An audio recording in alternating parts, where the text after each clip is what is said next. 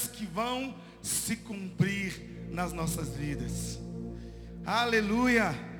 Deus de Abraão, fiel para cumprir. Aleluia!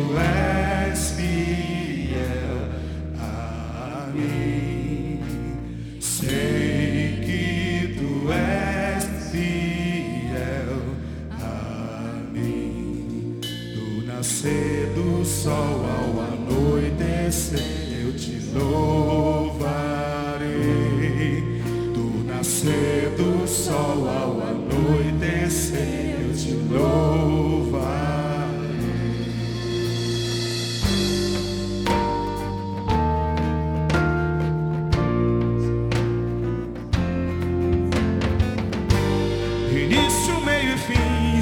Tudo vai passar, tu permanecerás. E hoje posso ver que não há que tu não possas fazer se o vendaval.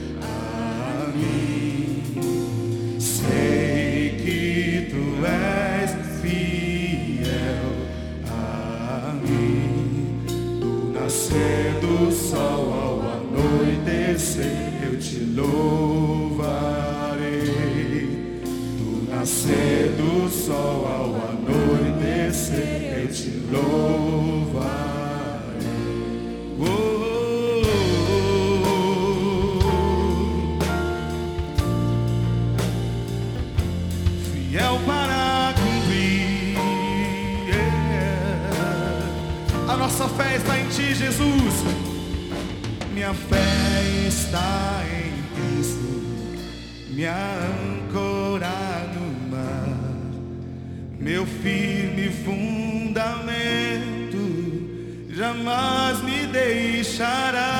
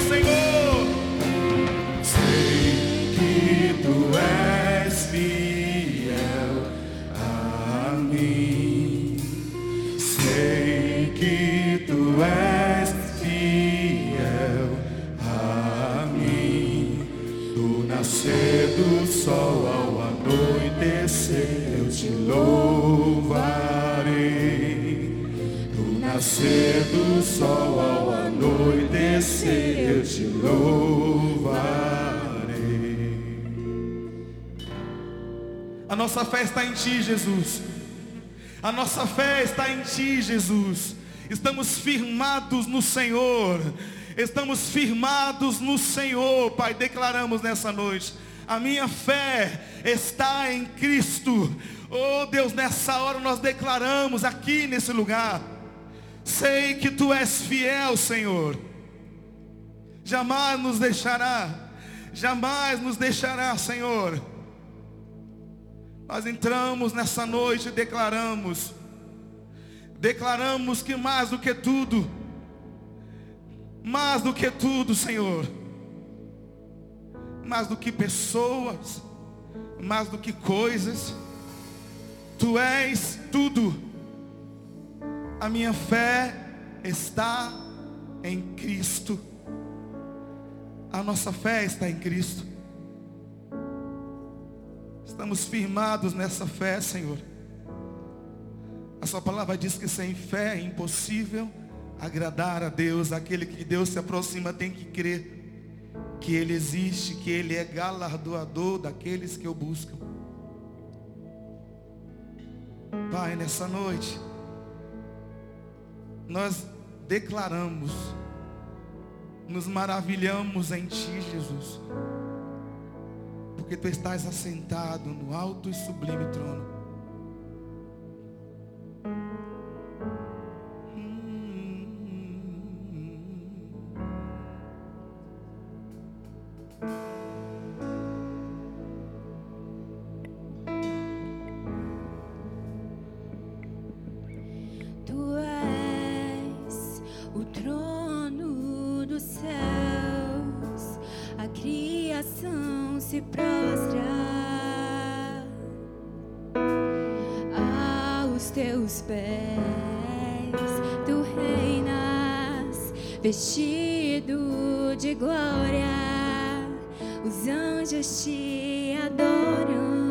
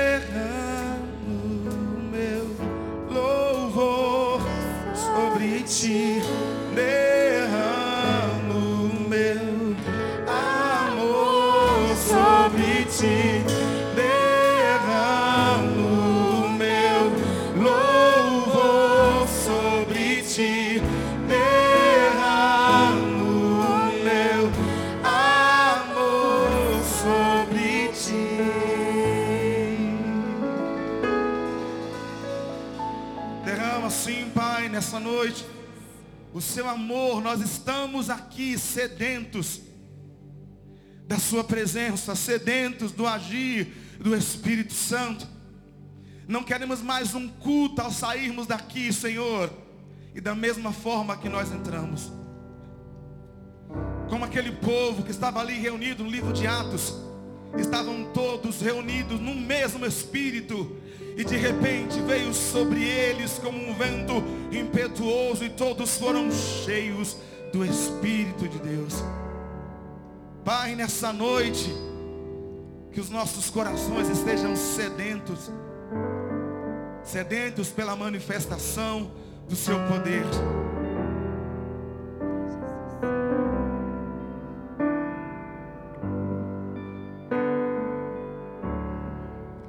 Nós estamos aqui tão sedentos de ti. Vem, ó Deus, vem, ó Deus, enche este lugar. Meu desejo é sentir teu poder,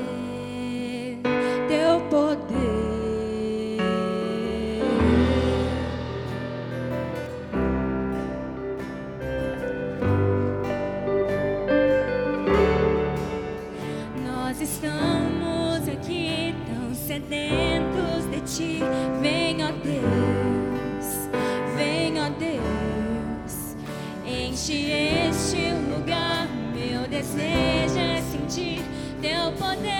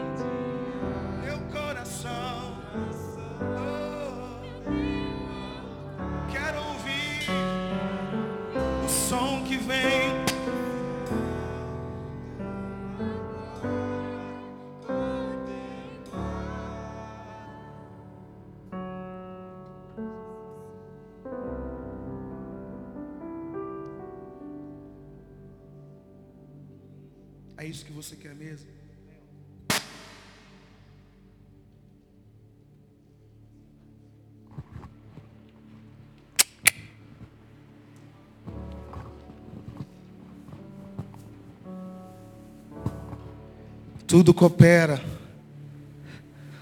Quando nós queremos algo da parte de Deus de verdade. A Bíblia diz que o Senhor, Ele, Ele se inclina para ouvir o nosso clamor. Ele se inclina para ouvir a nossa voz. Tu és bem-vindo aqui, Senhor. És bem-vindo aqui, Espírito Santo. E nós queremos dizer isso. Sopra, sopra em nós nessa noite. Hum.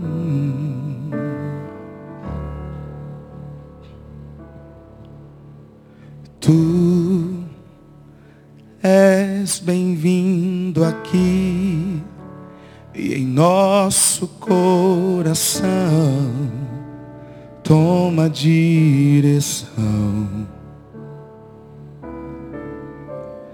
Deus, fogo consumidor, sem impedimentos vem, face a face, Senhor.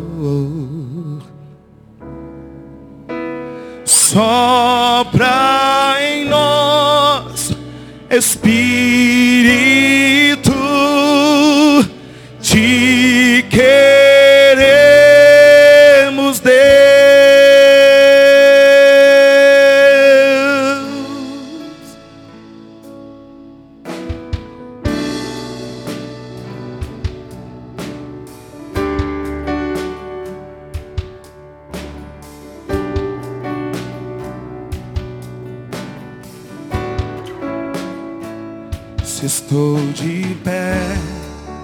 na presença do Rei, Sua glória está aqui, Teu amor liberta-me. Estás aqui num trono de louvor, Tua presença me curou fascinado estou. Sopra em nós, Espírito,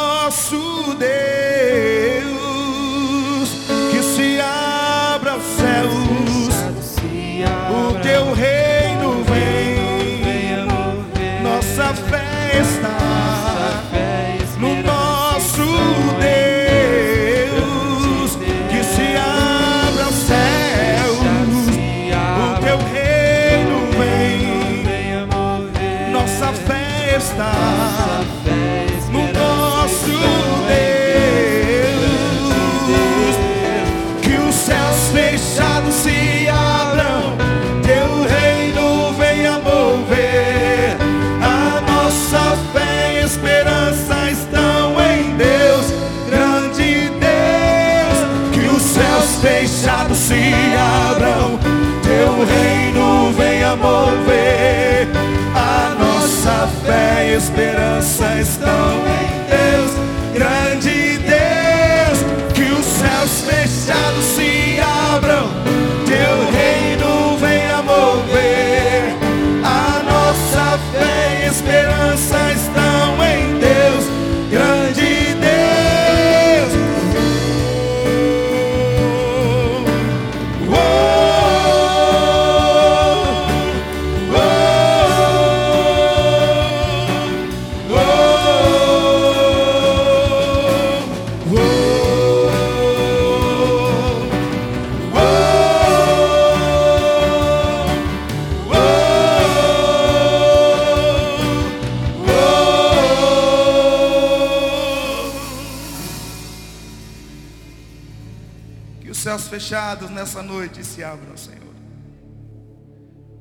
céus fechados se abram aqui nesse lugar, Jesus. Oh, Jesus, nós declaramos nessa noite. A sua palavra diz que os mortos não podem louvar o Senhor. Mas nós que estamos vivos, nós podemos adorá-lo. Nós podemos declarar nessa noite o seu reinado, a sua santidade. És digno, Senhor. Digno desta canção, só tu és, Senhor. Digno do meu louvor, só tu és, Senhor. Digno da minha vida, tu és, Senhor. Oh, eu sou teu. Eu.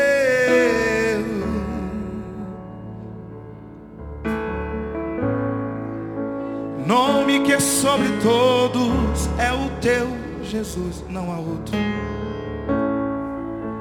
Fonte da salvação, só tu és, Jesus. Digno da minha vida, tu és, Jesus. Oh, eu sou teu,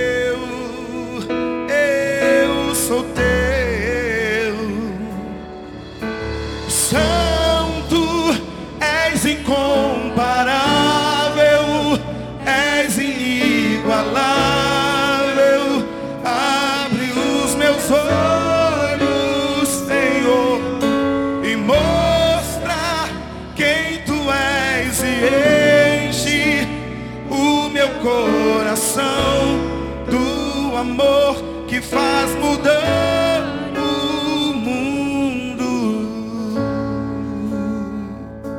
Hum.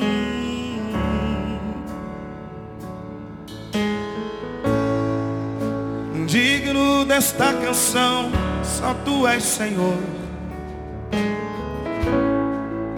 Digno do meu louvor, só tu és Senhor. Não darei a nenhum outro. Da minha vida, tu és Senhor. Oh, eu sou teu.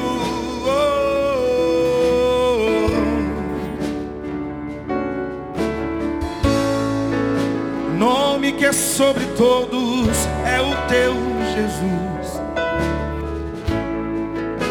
fonte da salvação, só tu és Jesus.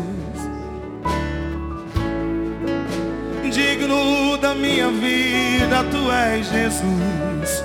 Oh, eu sou teu,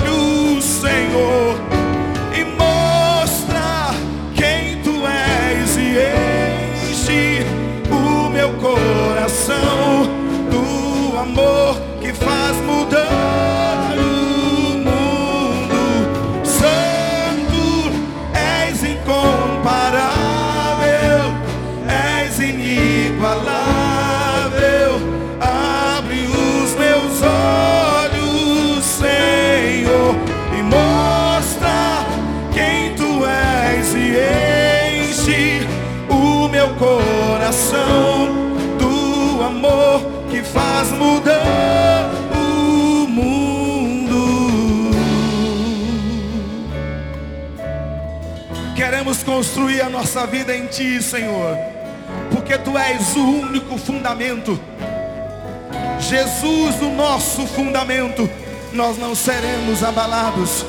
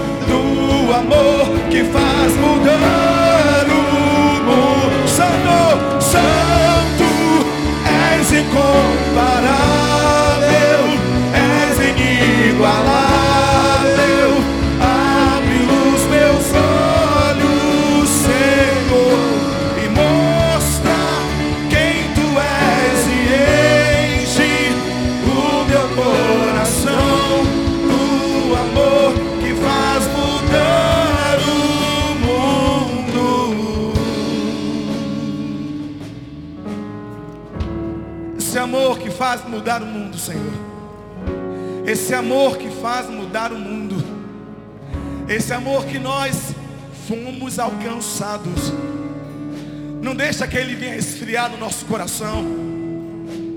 Não deixa, Pai, que as outras coisas roubem o lugar que é teu na nossa vida. Não deixe que as distrações, não deixe, Deus, que nada nem ninguém, ninguém tire de nós, ó Deus, aquilo que é seu. A minha oração nessa noite, Espírito Santo, é que o Senhor renove as nossas vidas. É que ninguém seja maior do que o Senhor nas nossas vidas. Nenhum time de futebol, nenhuma seleção, ninguém, ninguém seja maior do que o Senhor na nossa vida.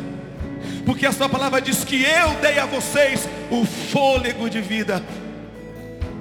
O nosso fôlego é teu e a sua palavra diz todo ser que respire, louve ao Senhor. Não permita que nós venhamos gastar a nossa energia naquilo que não é o Senhor. É a minha oração nessa noite, Senhor. Porque eu sei que o Senhor tem planos perfeitos para as nossas vidas. Para essa juventude, para esses que estão aqui, o Senhor tem planos incríveis para fazer no coração de cada um. Que nosso coração esteja aberto nessa noite para tudo aquilo que o Senhor tem para nós ainda. Em nome de Jesus. Amém. Pode se assentar, você que ficou até agora. Valeu, galera.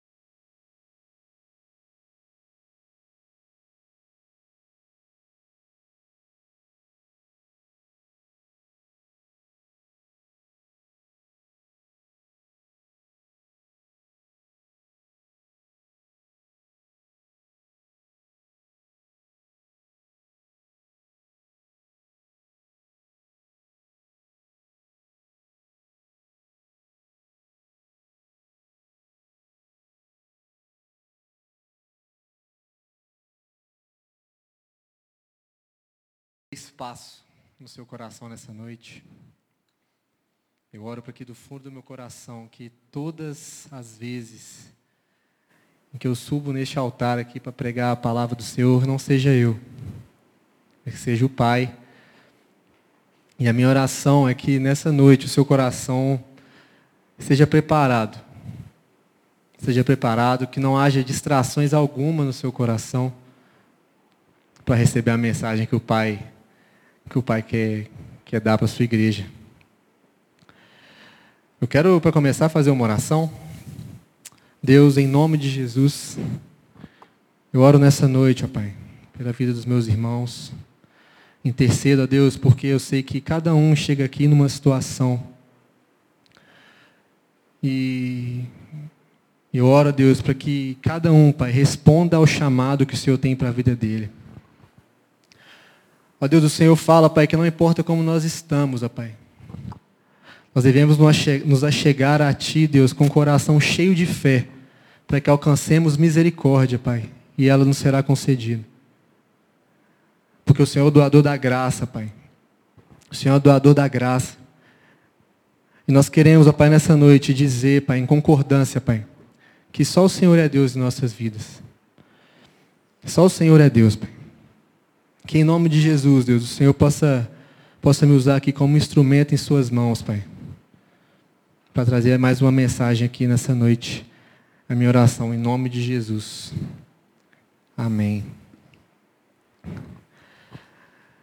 Pessoal, hoje eu quero trazer um tema. Nós estamos sobre o tema de fé, né? já foi amplamente abordado o conceito de fé. Mas eu quero trazer um, dar um título né, para o meu pro tema que eu vim trazer essa noite. É fé para responder ao chamado do Pai. Quantos aqui já responderam ao chamado do Pai nas suas vidas? Quantos já disseram sim para Jesus nas suas vidas essa noite? Ninguém?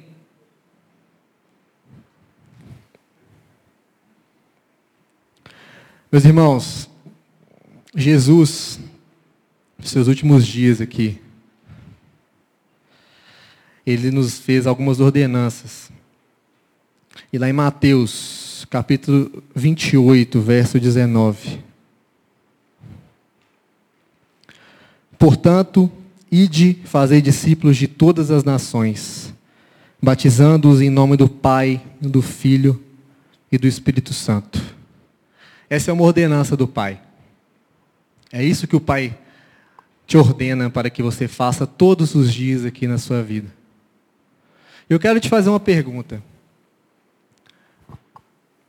Como você tem respondido a esse chamado? Como você tem respondido a isso? Se você tem respondido de forma negativa, se você não tem obedecido a esse chamado, o que, que tem te impedido? Que você possa sondar o seu coração nessa noite, irmão. Porque Cristo, quando Ele nos fala isso, ele nos fala para sermos mensageiros da palavra dele, mensageiros do seu amor.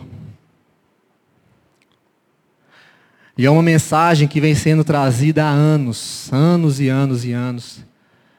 Pessoas vêm trazendo essa mensagem, sendo so, sofrendo perseguições, sofrendo mortes. Como você tem tem respondido a esse encargo? Hoje, nos tempos modernos, né, é tão fácil trazer a mensagem, é tão fácil divulgar a mensagem. O conteúdo da mensagem está tão disponível para nós. E não sei se você sabe, o serviço de mensageiros, não só, de, não só da palavra de Deus, não só da, dos cristãos né, que já ocuparam essa terra. Os serviços de mensageiros são um dos serviços mais antigos e mais importantes da história do, do mundo. Antigamente, os, os primeiros a utilizarem o serviço de mensageiros foram os egípcios. Há 2000, ano 2500, 2300 antes de Cristo. O faraó dava o encargo a mensageiros para levar mensagens para as províncias do Egito. E era entregada uma mensagem. E imagina, naquela época, sem carros, sem nada, como era difícil levar mensagens a 100, 150 quilômetros, se não fosse mais, né? E os mensageiros demoravam dias, dias e dias. E se eram informações estratégicas, Aqueles mensageiros eram abordados no meio do caminho, eram mortos. E o serviço de mensageiros foi evoluindo. O faraó come começou a construir postos de descanso na distância média de um dia percorrido. O mensageiro ele ia, saía da sua casa, caminhava 20 quilômetros por dia, dormia. E aí ele continuava e ia para o próximo posto. Quando o serviço era urgente, ele o, o mensageiro chegava no local e já tinha um outro para continuar a viagem enquanto o, o anterior descansava. E isso reduzia o tempo das mensagens em 90%. De, o tempo de chegada das mensagens em 90%. E o serviço foi evoluindo. No Império Romano, eles davam valor não somente à velocidade das, da, que a mensagem chegava até o seu destino final, mas ele dava mais valor à qualidade. Então não havia essa troca, era sempre o mesmo que percorria todo o trajeto para poder chegar ao destino final e a mensagem ela não ser perdida nenhuma informação. Nenhuma informação.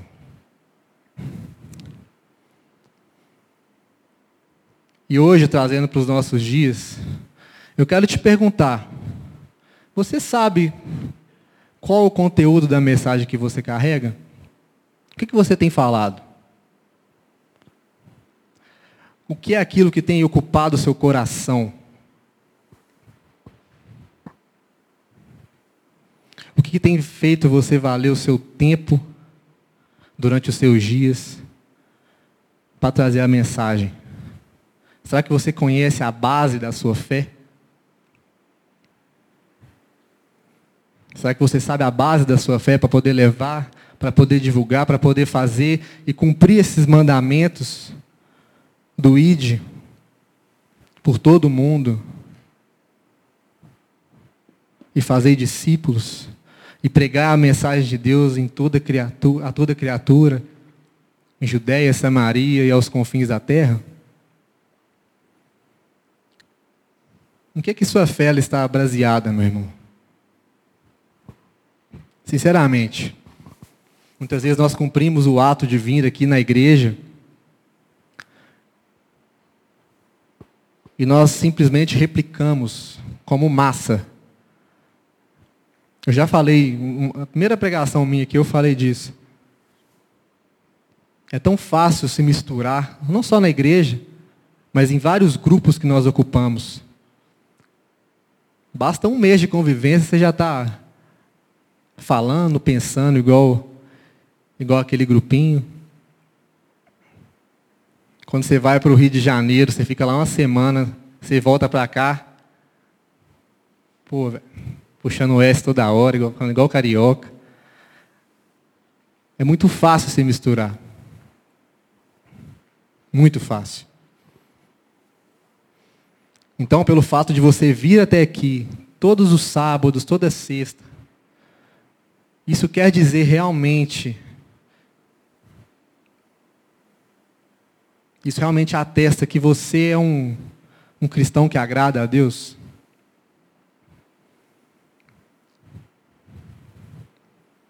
E, consequentemente, um cristão que agrada a Deus, que faz discípulos, ele obrigatoriamente ele tem que levar a sua mensagem. E tem que levar os fundamentos da fé. E é isso que eu quero levantar um pouco aqui hoje, eu quero discorrer um pouco aqui hoje sobre a pessoa de Deus, sobre o plano dele para as nossas vidas, sobre as bases da nossa fé, indiscutíveis que nos falam muito a respeito do Pai, de nós.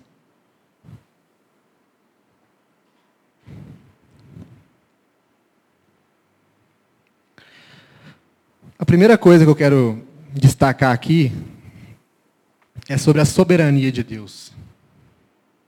Você crê, irmão, que Deus é soberano na sua vida? Você crê que Ele é soberano neste universo que nós, que nós estamos? Você crê realmente que nesse mundo louco que nós vivemos tem um propósito dentro da soberania de Deus? Mesmo em meio a tanta, tanta loucura, tanto caos. Você consegue parar e pensar assim, cara, realmente. Deus é soberano. Eu não sei o, qual, o que nos aguarda, o que me aguarda daqui dez anos, dez dias, daqui duas horas. Mas Deus ele é soberano em João capítulo 1.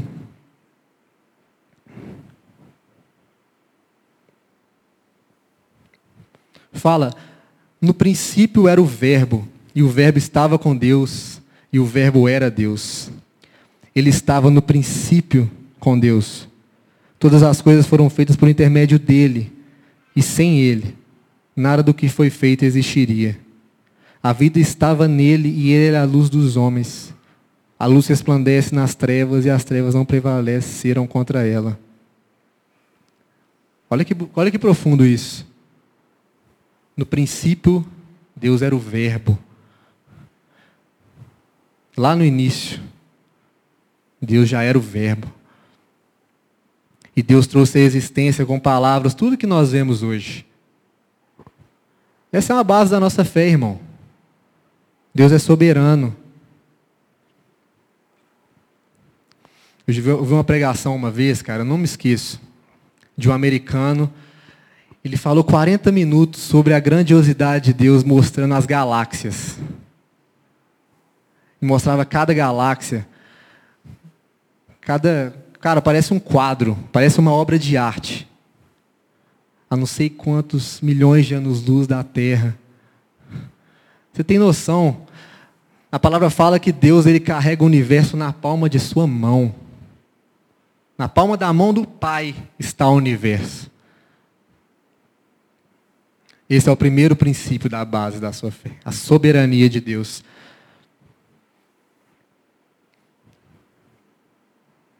E Deus, não satisfeito em, em criar todas essas coisas,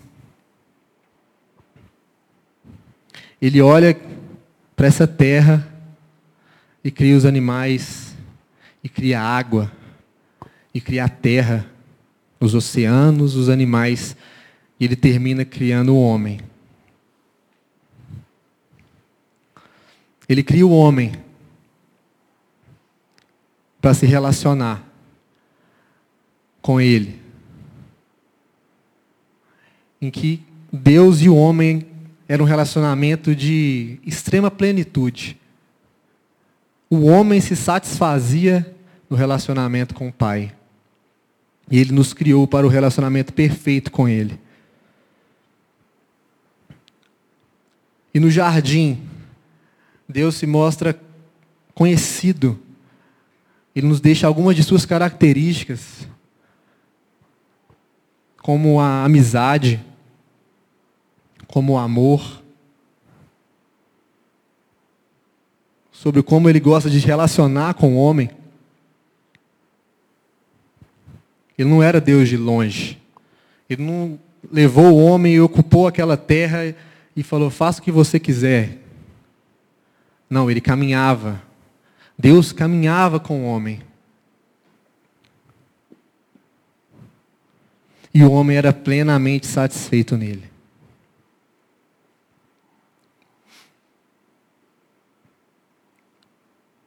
Então, outra coisa que você precisa entender, outro fundamento da nossa fé, seria a criação. A criação perfeita que nós éramos em Deus.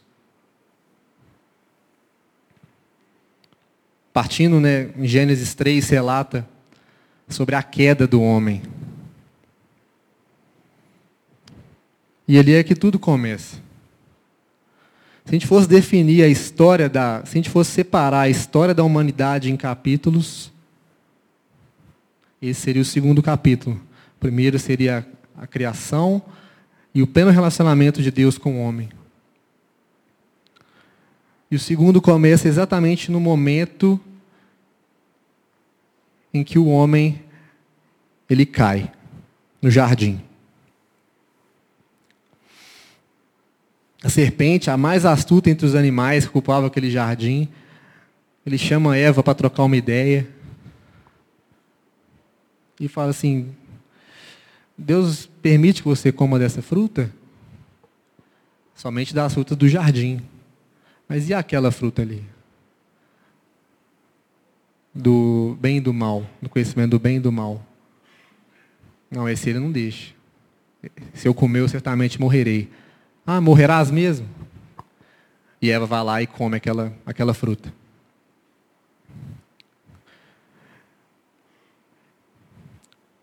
E ali nós podemos ver como que Satanás age através de nossa vida. Como que ele age através no plano dele de separar Deus do, do pleno relacionamento com o homem através da dúvida. Muitas vezes, irmãos, nós temos relacionamentos, temos convicções em Deus tão grandes, principalmente em, em etapas da vida que nós estamos. Eu tenho conversas com diversas pessoas aqui que há. Nossa, eu estou com 27 anos, cara. Que há 10 anos atrás eu estava neste lugar aqui, nessa igreja. Já tinha três anos de convertido. Cara, e Deus foi falando tanto comigo, cara. Ele foi se revelando tanto dele, da pessoa dele. E tanto que eu precisava, ele era tudo que eu precisava Sem ele não era nada. E graças a Deus eu tive, por, pela graça dele, né? Eu passei por diversos momentos da minha vida, escola, faculdade, eu casei, estou aí trabalhando firme. E Deus é o mesmo para mim. Claro que Ele vai se revelando, mas os fundamentos da minha fé é o mesmo. Mas tiveram pessoas que caminhavam comigo, na qual eu tive grandes experiências em amizade, que se perderam. Se perderam. Se perderam pelas doutrinas que a escutaram, se perderam pelo próprio ego, se perderam pela, pela ânsia de poder desbravar, de, de poder conhecer a, a vida sem Deus e hoje está tão longe da, da graça, tão longe. Eu quero, quero que você reflita aí. Minha fé está firmada. Os estudantes fizeram o Enem semana passada, e é, um, e é, sinceramente, é uma etapa em que os verdadeiros cristãos, eles se mostram, depois que entra na faculdade ele se mostra. Porque é tanta oferta, irmão. É tanta oferta que você tem disponível, é tanta coisa atrativa que você pensa que você não precisa mais de Deus. Ah, eu preciso, eu preciso conhecer isso. Mas lá no fundo isso mostra um desejo um sentimento de que Deus não é, que você não tem plenitude em Cristo. Esse sentimento que diz isso, de querer desbravar, de querer conhecer, conhecer aquilo que Deus condena, sabendo disso. Assim como Eva sabia que não poderia comer daquele fruto.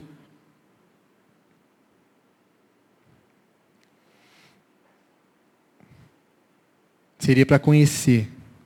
Não, Deus, eu quero a sua plenitude ela não me, não me basta, eu quero mais. E ali começou a, o plano de redenção do homem. Analise seu coração e pense: minhas atitudes demonstram plenitude em Deus? Ou estou movido por uma incessante busca, por uma motivação que me afasta da presença dEle? E Deus, naquele momento, ele, ele encontra o homem e a mulher envergonhados pelo que fizeram. E Deus ali, ele. Ali começa o plano. Ele amaldiçoa a serpente e fala: haverá alguém que pisará na cabeça da serpente. E Deus amaldiçoa né, a mulher e fala que ela terá dor quanto, quanto né, no, no parto, e o homem terá que sofrer pelo suor do seu trabalho. Mas Deus destaca que haverá um homem que reconectará o relacionamento de Deus com o homem. E esse é Jesus. Esse é Jesus. Só que naquele dia, ficou estabelecido que pela ganância de um homem, todos os descendentes dele nasceriam com algo no seu coração. A maldade. A maldade seria uma doença incurável no coração do homem e ali ele, a única tendência dele seria pecar. Seria o pecado.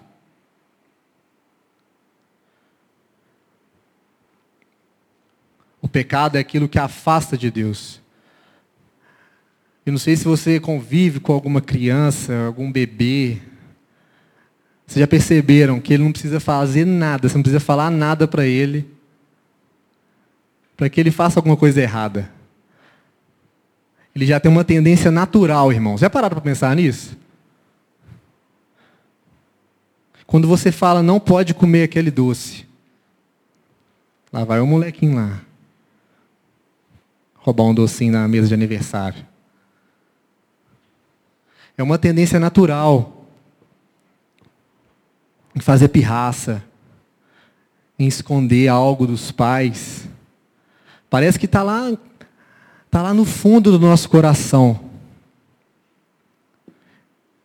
E esse é o pecado que Adão cometeu. Em que nós, querendo ou não, somos como descendentes de Adão, caímos junto com ele. Isso não tem como você negar, isso é uma verdade. E isso demonstra o seu comportamento pecaminoso, em que o mal que você, que você não quer fazer, esse você faz. Mas o bem que você quer fazer, você não consegue. Por quê? Porque existe algo no seu coração. Algo na qual Deus desagrada. Algo no qual Deus ele precisa que seja quitado, seja pago. E lá no jardim, Deus ele poupa a vida de, do homem e da mulher através do sacrifício de um cordeiro que ele utilizou posteriormente para os vestir. E ali começa, aquilo era um, um prenúncio da antiga aliança e da nova aliança que estavam por vir. Na história do povo hebreu, todo ano, o sumo sacerdote ele entrava no, no lugar santíssimo, ou no, no lugar santo, né? tinha lugar santo lugar santíssimo. E ele teria que sacrificar um cordeiro para que os pecados dos, do povo hebreu fossem perdoados uma vez por ano. Por que isso, irmãos? Porque não há perdão de pecado sem derramamento de sangue. Essa é a lei do Senhor. Essa é a lei do Pai. Para que você fosse justo perante Deus, alguém teria que morrer. Na verdade, era você que deveria morrer. Você deveria morrer. Mas Deus, Ele poupa a vida do homem através do sacrifício de um cordeiro.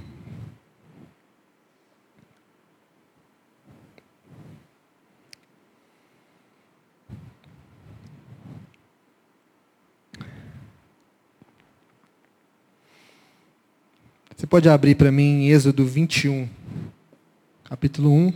Ó, Êxodo capítulo 21, versículo 1 a 6.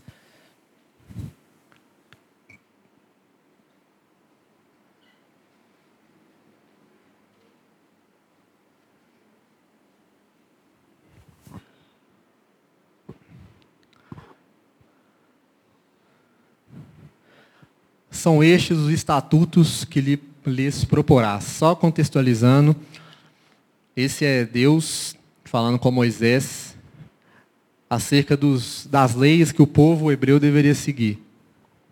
E aí ele, no, no capítulo anterior, ele fala sobre os dez mandamentos, né? Não matarás, não roubarás. Essa é a velha aliança, viu, irmãos? Essa é a velha aliança né, que o povo hebreu deveria seguir e se eles cometessem alguns pecados, alguns mandamentos, se eles transgredissem essas leis, era o que justificava o sacrifício dos cordeiros que eu falei para vocês há, há pouco tempo. Se comprares um escravo hebreu, seis anos servirá, mas ao sétimo sairá forro de graça. Se entrou solteiro, sozinho sairá. Se era homem casado, com ele sairá com sua mulher. Ou seja, se, um, se você compra, se um hebreu compra um escravo e ele chega solteiro, seis anos ele cumpre essa, o, o, o contrato lá de escravidão e sai fora. Se ele chegar com uma mulher e com um filho, ele, mesma forma, cumpre seis anos, depois sai fora. Se os, agora, presta atenção. Se o seu senhor lhe der mulher, e ela der à luz, filhos e filhas, a mulher e seus filhos serão do seu senhor, e ele sairá sozinho. Ou seja, se o camarada lá chega escravo para o senhor, e o senhor dá uma mulher para ele, e eles, se, e eles se casam e têm filho, o filho não é do escravo. Não é do, do pai mesmo, né? O filho é do dono do escravo. O filho vai ser, a, vai ser a mão de obra no futuro e a esposa também. Mas o, se o escravo que, que fez o filho com a escrava lá quiser sair fora daqui seis anos, ele pode, mas ele tem que ir sozinho. Porém, se o escravo expressamente disser: Eu amo meu senhor, minha mulher e meus filhos, não quero sair forro, não quero sair livre. Então seu senhor o levará aos juízes e o fará chegar à porta ou à ombreira, e o senhor lhe furará a orelha com uma sovela, e ele o servirá para sempre. Ou seja, se o escravo, por amor ao seu filho e à sua esposa, decidirem ficar e servir, quiserem ficar com ele, ele não, ele não pode sair livre mais. Ele tem que assumir, fazer um, um compromisso, que eu vou ficar com eles, mas eu vou ficar também sendo escravo o resto da minha vida. E eles fazem uma marca, né, que, que sela esse pacto, que é o, eles pegavam um prego e batia na orelha do escravo, e o escravo ficava com a orelha furada, como prova de sua escravidão pelo seu Senhor, para o resto da vida. Irmãos, isso é um ato de amor, não é? Vocês entendem? Que esse é um ato de amor do escravo para sua família? Eu não quero sair com eles. Eu não quero, não quero me separar deles. Essa passagem é um dos, dos prenúncios sobre Cristo e a sua transgressão sofrida na cruz. Em Filipenses capítulo 2, versículo 7, fala que Cristo se despojou da sua posição de Deus e se tornou escravo tornando, semelhante aos homens. Pode colocar para mim? Filipenses 2, versículo 7.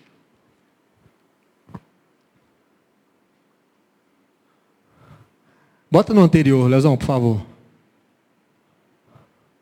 Pois ele, subsistindo em forma de Deus, não julgou como usurpação o ser igual a Deus. Antes, a si mesmo se esvaziou, assumindo a forma de servo, tornando-se em semelhança de homens e reconhecido em figura humana. Pode passar. Próximo. A si mesmo se humilhou, tornando-se obediente até a morte e morte de cruz. Meus irmãos, esse é o firmamento da nova aliança. Nessa atitude em Cristo que se que se esvaziou e se tornou, e se tornou como homem. Se tornou escravo, tornando semelhante aos homens. Ali começa a nova aliança. Aquele naquela cruz foi o cordeiro morto que fez com que você fosse perdoado pelos seus pecados. Assim como na velha aliança, aquele povo todo ano todos os anos, deveria cometer sacrifícios, sacrificar cordeiros para que fossem perdoados. Em Cristo se firma o cordeiro perfeito, na qual eu e você somos perdoados mediante a fé no Pai.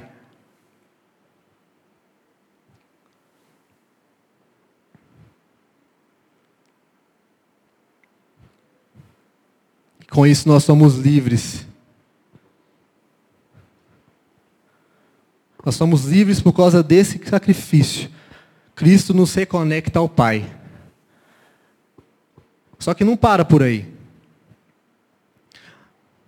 não é simplesmente Cristo morreu e hoje eu tenho certeza de vida eterna porque eu creio nele. Essa é só uma parte da, da relação entre fé e graça. Tem uma definição bem bacana que eu gosto aqui. A graça nos diz o que Deus fez por nós. Se entregou o seu filho, que morreu naquela cruz em favor dos nossos, da nossa vida, dos nossos pecados. Enquanto a fé aponta para a resposta do homem à graça oferecida por Deus. Quem fez essa definição é o Dário Martini, ele é pai do Luca Martini. Eu gosto muito, estou lendo um livro dele bem bacana. A fé aponta para a resposta do homem. Mas não é uma resposta, irmão, que você, Jesus, obrigado. Não é isso. Em Tiago fala que a fé sem obras ela é morta. A fé ela precisa ser acompanhada de evidências de fé, cara. De evidências de fé, evidências de salvação, de sinais. Você deve saber os sinais que acompanham aqueles que creem, que acompanhavam os discípulos de Jesus quando eles começaram a fazer o seu apostolado. Quais sinais acompanhavam aqueles homens? Você lembra?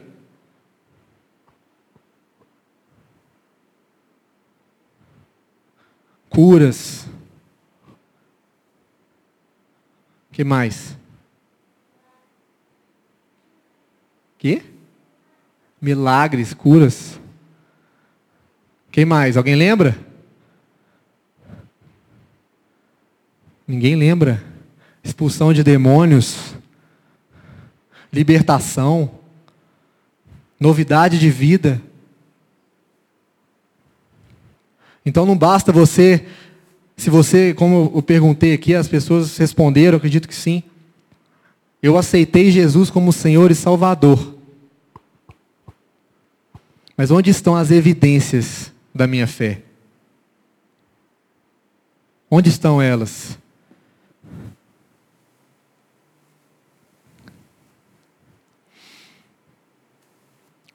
Para encerrar, irmãos, eu queria ler um versículo para a gente orar e encerrar, depois vai dar os avisos. 2 Coríntios, capítulo 5, versículo 15.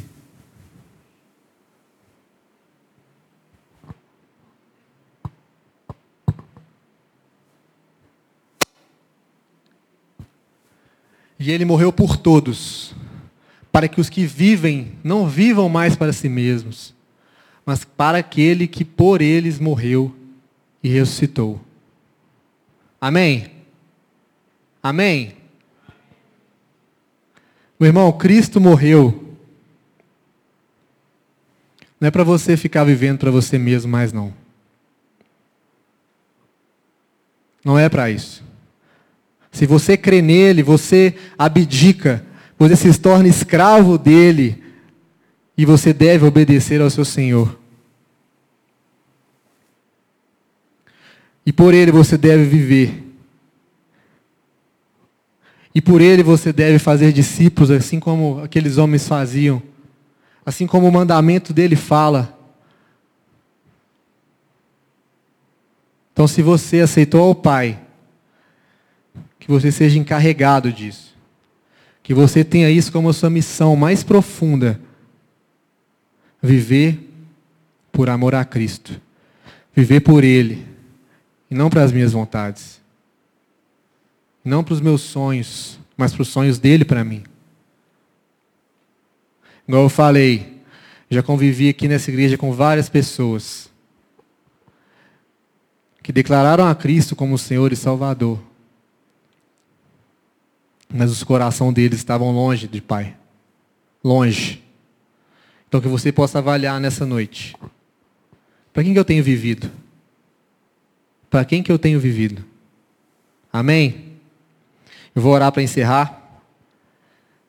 Você vai dar os avisos? Já sobe aqui então para a gente orar. Por favor.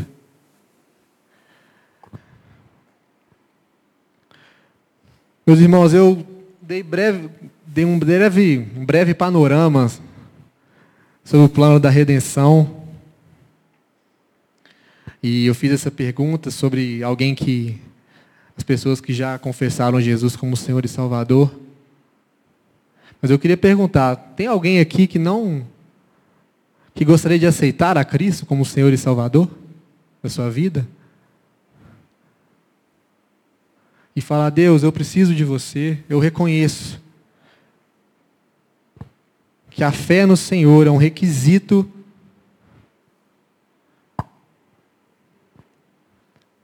para ser religado ao Pai novamente, para ser justificado pelo Pai, reconhecendo o sacrifício dele naquela cruz,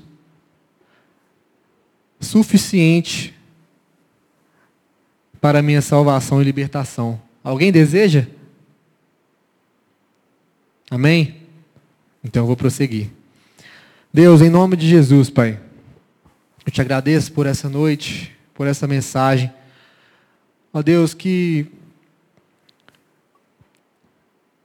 cada um aqui, Pai, possa possa ser instigado, Deus, a, a se perguntar, possa ser incomodado pelo Teu Espírito Santo Onde estão as obras, onde estão as evidências da minha fé?